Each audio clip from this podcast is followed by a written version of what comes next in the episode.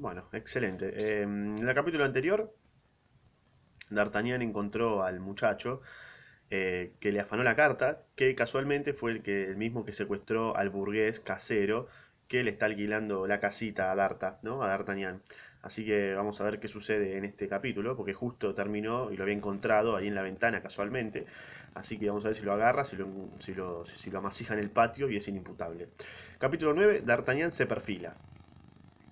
Como habían previsto Athos y Portos, al cabo de una media hora, D'Artagnan regresó. También esta vez había perdido a su hombre. Qué pelotudo. Que había desaparecido como por encanto. D'Artagnan había corrido, espada en mano, en todas las calles de alrededor, pero no había encontrado nada que se, que se pareciese a aquel a quien buscaba. Luego, por fin, había vuelto a aquello por lo que habría debido empezar, quizás, y que era llamar a la puerta contra la que el desconocido se había apoyado. Pero fue inútil que hubiera hecho sonar diez o doce veces seguidas la aldaba, nadie había respondido, y los vecinos que, atraídos por el ruido, chuma de mierda, habían acudido al umbral de su puerta o habían puesto las narices en, sus ventanas, le habían asegurado que aquella casa, cuyos vanos por otra parte estaban cerrados, estaba desde hace seis meses completamente deshabitada. O sea que se alojaba ahí, ¿no? Mientras Dart o eso suponemos. Mientras D'Artagnan corría por calles y llamaba a las puertas, Aramis se había reunido con sus dos compañeros, de suerte que al volver a su casa D'Artagnan encontró la reunión al completo. ¿Y bien? dijeron uno, dijeron a una los tres mosqueteros al ver entrar a D'Artagnan con el sudor en la frente y el rostro alterado por la cólera. Y bien, exclamó este arrojando la espada sobre la cama. Ese hombre tiene que ser el diablo en persona. Ha desaparecido como un fantasma, como una sombra, como un espectro, así que me recabió, chicos. ¿Creéis en las apariciones? Le preguntó Athos a Portos. Yo no creo más en lo que, ve, en lo que he visto. Y como nunca he visto apariciones, no creo en eso. La Biblia, dijo Aramis, que raro Aramis, ¿no? Hace, hace ley creer en ellas. La sombra de Samuel se apareció a Saúl y es un artículo de fe que me molestaría haber puesto en duda. Portos. ¿Y esto quién dijo? En cualquier caso, hombre o diablo, cuerpo, sombra, ilusión o realidad, ese hombre ha nacido para mí condenación. Porque su fuga nos hace fallar un asunto soberbio, señores. Un asunto en el que había 100 pistolas y quizás más para ganar. ¿Cómo? Dijo a la vez Portos y Aramis. ¿eh? Cuando hay platita, ¿viste? Todos se preocupan. En cuanto a Athos, fiel a su sistema de mutismo, se contentó con interrogar a D'Artagnan con la mirada. Planchet, dijo D'Artagnan a su criado, que pasaba en aquel momento la cabeza por la puerta, entreabierta para tratar de sorprender algunas migajas de la conversación, una chuma de mierda, eh, ya estás echado, Planchet. Planchet, bajad a casa de mi casero, el señor Bonatzeus, y decidle que nos envíe media docena de botellas de vino de Beagensi. Es el, es el que prefiero. Vaya, ¿Es que tenéis crédito con vuestro casero? preguntó Portos. Más vale, perro, respondió D'Artagnan, desde hoy.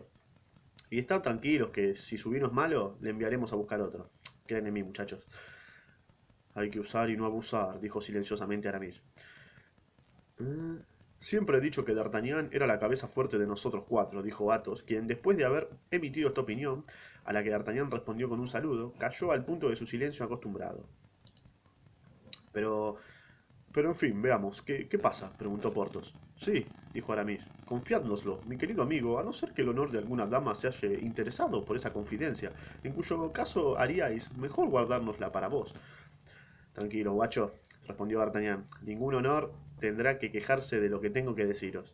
Y entonces contó sus amigos la palabra, contó palabra por palabra lo que acababa de ocurrir entre él y su huésped, y cómo el hombre que había raptado a la mujer del digno casero era el mismo con el que había tenido que disputar en la, en la hostería del Franks Meunier. Vuestro asunto no es malo, dijo Athos después de haber degustado el vino como experto, ha indicado con un signo de cabeza que lo encontraba bueno. Y se podrá sacar de ese buen hombre de 50 a 60 pistolas. ¡Oh! Ahora queda por saber si 50 o 60 pistolas valen la pena de arriesgar cuatro cabezas. Bueno, pero presten atención, pelotudo, dijo D'Artagnan. Hay una mujer en este asunto, una mujer raptada, una mujer a la que sin duda se amenaza, a la que quizás se tortura, y todo ello porque es fiel a su ama. Tened cuidado, D'Artagnan, tened cuidado, dijo Aramis. Os acaloráis demasiado, en mi opinión, por la suerte de la señora Bonacieux. La mujer ha sido, ha sido creada para vuestra perdición, y de ella es de donde nos vienen todas nuestras miserias. Ah, un garca, Aramis, forro. A esta sentencia de Aramis, Athos frunció el, frunció el ceño y se mordió los labios. No me inquieto por la señora Bonacieux, pelotudo, dijo D'Artagnan, sino por la reina, a quien el rey abandona, a quien el cardenal persigue y que va a caer, y que ve caer, una tras otra, las cabezas de todos tus amigos. ¿Por qué llama lo que más detestamos del mundo, a los españoles y a los ingleses? Buena referencia histórica, ¿no? España es su patria, respondió D'Artagnan. Y es muy lógico que ame a los españoles, boludo. O sea, ¿qué te pensás? Es español, va a, amar a los españoles. Y argentino, y amar a los argentinos que son hijos de la misma tierra que ella, claro, obviamente. En cuanto al segundo reproche que le hacéis, he oído decir que no amaba a los ingleses, sino lo inglés. Así que cerra bien el horno. Y a fe mía, dijo Athos, hay que confesar que es inglés, es bien digno de ser amado. Jamás he visto mayor estilo que el suyo. Bueno, sin contar sin contar con que se viste como nadie, dijo Portos. Estaba yo en el Louvre, ah, pajero Portos. Estaba yo en el Louvre el día en que esparció sus perlas y, par diez, yo cogí dos que vendí por diez pistolas la pieza. ¿Y tú, Aramis, lo conoces? También como vosotros, señores, porque yo era uno de aquellos a los que se detuvo en el jardín de Amiens, donde me había introducido el señor de Putange, el caballerizo de la reina. En aquella época yo estaba en el seminario y la aventura me pareció cruel para el rey. Bueno, lo cual no me impediría, dijo D'Artagnan, si supiera dónde está el duque de Buckingham, cogerle por la mano y conducirle junto a la, a la, reina, aunque no fuera más que para hacer rabiar al señor cardenal, porque nuestro verdadero, porque nuestro verdadero, nuestro único, nuestro eterno enemigo, señores, es el cardenal. Y si pudiéramos encontrar un medio de jugarle alguna pasada cruel, confieso que comprometería de buen grado mi cabeza. Bien, hay una enemistad muy marcada entre los mosqueteros y el cardenal, se ve, ¿no? Y el mercero D'Artagnan, prosiguió Athos, ¿os ha dicho que la reina pensaba que se había hecho venir a Buckingham con un falso aviso? Eso teme ella. Esperad, dijo Aramis. ¿Qué? preguntó Porthos. Seguid, seguid. Trato de acordarme de las circunstancias. Bueno, ahora estoy convencido, dijo D'Artagnan, de que el rapto de esa mujer, de la reina, está relacionado con los acontecimientos de que hablamos y quizá con la presencia de Buckingham en París. El Gascón está lleno de ideas, dijo Porthos con admiración.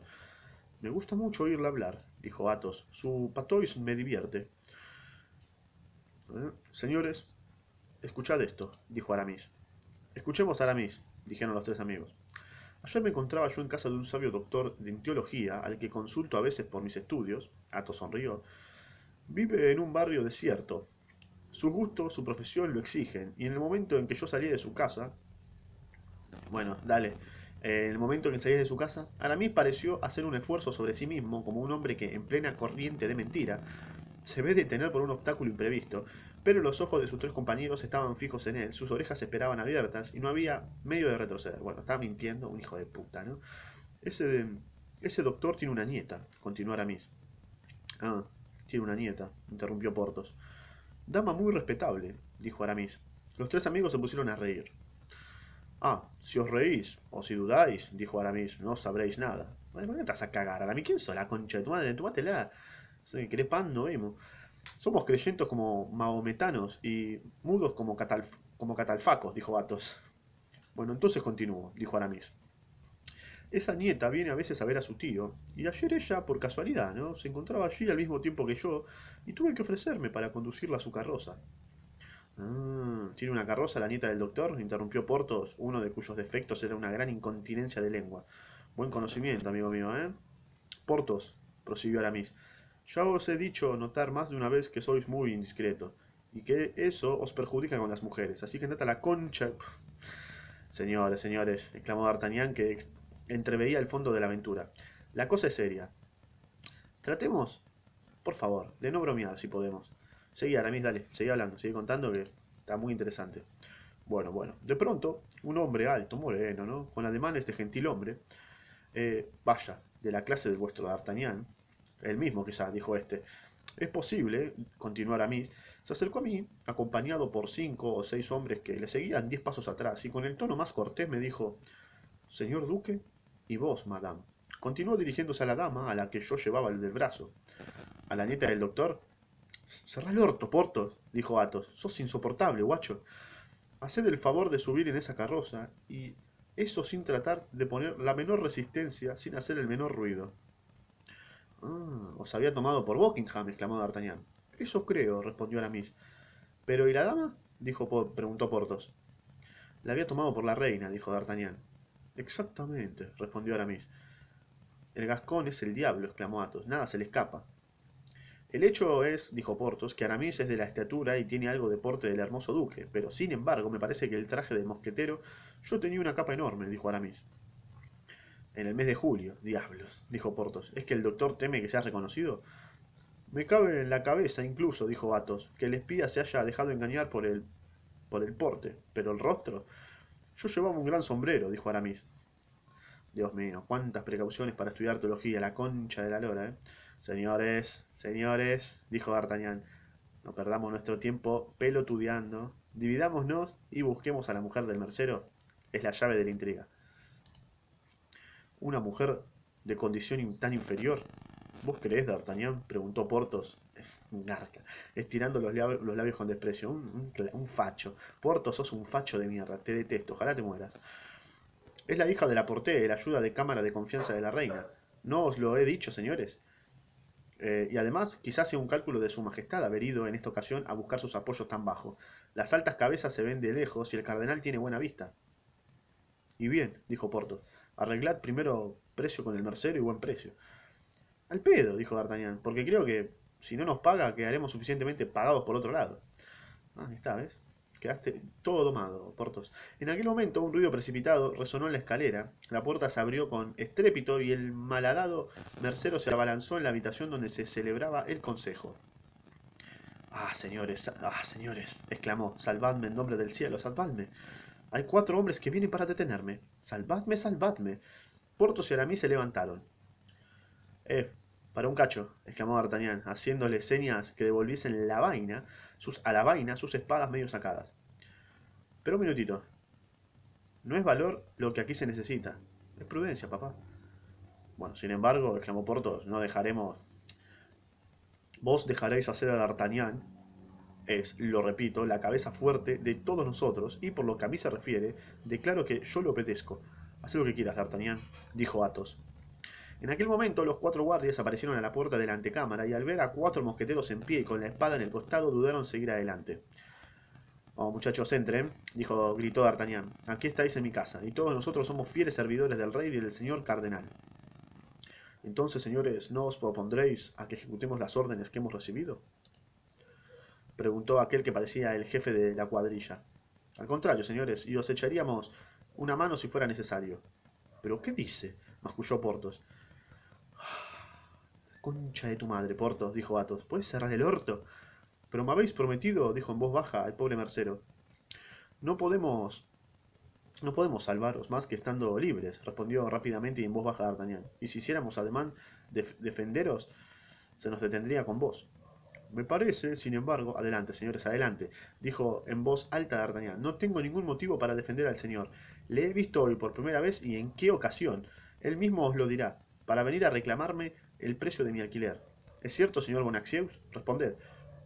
Es la verdad pura, exclamó el mercero, pero el señor no os dice silencio, cerrá el orto, silencio sobre mis amigos, silencio sobre la reina, sobre todo, o perderéis a todo el mundo sin salvaros. Así que vámonos y vamos a llevar a este hombre, dijo D'Artagnan. Y a D'Artagnan empujó el mercero todo aturdido a las manos de los guardias, diciéndole sois un tunante, querido. Venid a pedirme dinero a mí, a un mosquetero, a prisión. Señores, una vez más, llevadle a prisión y guardadle bajo llave el mayor tiempo posible. Eso me dará tiempo para pagar. Excelente. Los esbirros se confundieron en agradecimiento y se llevaron a su presa. En el momento en que bajaban, D'Artagnan palmoteó sobre el hombre del jefe. Esto le dijo... ¿Y no beberé yo a vuestra salud y vos a la mía? Dijo llenando dos vasos de vino a Beaugency y que tenía gracias y, y, que tenía gracias a la liberalidad del señor Bonacieux. Será para mí un gran honor, dijo el jefe de los esbirros, y acepto con gratitud. Bueno, entonces, a la vuestra, señor. ¿Cómo os llamáis? Bois Renard. Señor Bois Renard. A la vuestra, mi gentil hombre. A vuestra, a vuestra vez, ¿cómo os llamáis, si os place? Me llamo D'Artagnan, guachín. a la vuestra, señor D'Artagnan y por encima de todas estas, a la, del rey y del cardenal, dijo D'Artagnan, arrebatado por su entusiasmo. Quizás el jefe de los esbirros hubiera dudado de la sinceridad de D'Artagnan si el vino hubiera sido malo, pero al ser, buen, al ser bueno el vino, se quedó convencido. ¿Pero qué diablo de la villanía habéis hecho? dijo Portos cuando el guasil en jefe se hubo reunido con sus compañeros y los cuatro amigos que se encontraron solos. Vaya, cuatro mosqueteros dejan arrestar en medio de ellos a un desgraciado que pide ayuda.